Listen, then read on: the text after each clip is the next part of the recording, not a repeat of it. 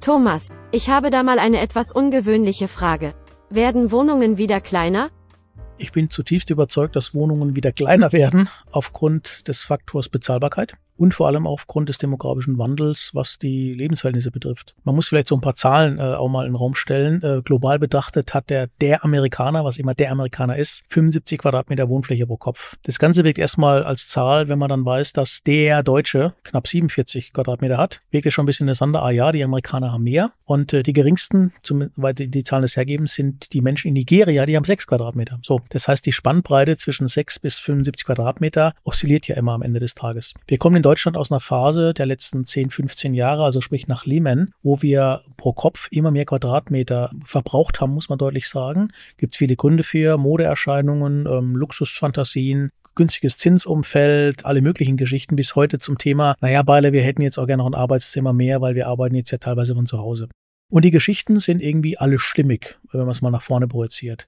Rückblickend muss man sagen, wir haben eigentlich spätestens äh, seit den 60er Jahren gab es die damalige durchschnittliche 60 Quadratmeter Wohnung. Die wurde ursprünglich zur 70 Quadratmeter Wohnung mit dem Modell Papa, Mama und zwei Kinder. Äh, das heißt, wir haben die letzten 30 Jahre eigentlich äh, sehr stark ähm, Effekte gehabt mit immer mehr Wohnfläche pro Kopf. Plus natürlich die berühmt zitierten Witwen, die in einer Fünf-Zimmer-Wohnung wohnen.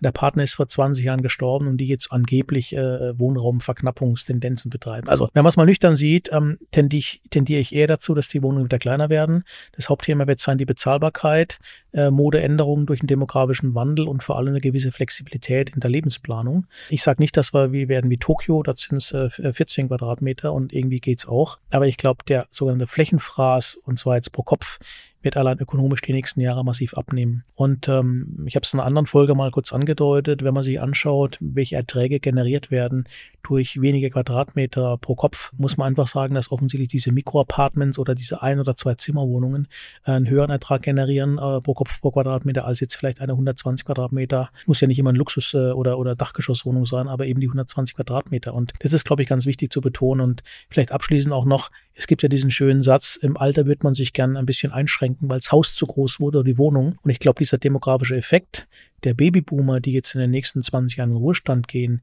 die werden sich, glaube ich, eher einschränken, äh, und zwar jetzt nicht negativ konditioniert, sondern weil sie sich rational entscheiden, weniger Fläche nachzufragen. Zitat, die kleine Stadtwohnung. Deswegen bleibe ich schon dabei. Ökonomisch betrachtet wird es weniger werden, äh, aber vor allem auch vom Grund des demografischen Wandels. Und wenn man die zwei Sachen zusammenbringt und bringt die ökonomische Komponente noch rein, weniger Quadratmeter, höhere Erträge, dann ist, glaube ich, so die Weltformel gefunden, warum das eigentlich der Flächenphrase in Anführungsstrichlein mit den großen Wohnungen erstmal dem Ende zugeht. Fußnote, Disclaimer, natürlich mit drei, vier Kindern ist die Rechnung natürlich ein bisschen anders zu sehen, als wenn ich jetzt ein, äh, ein, ein Personenhaushalt bin oder ein junges Pärchen beispielsweise.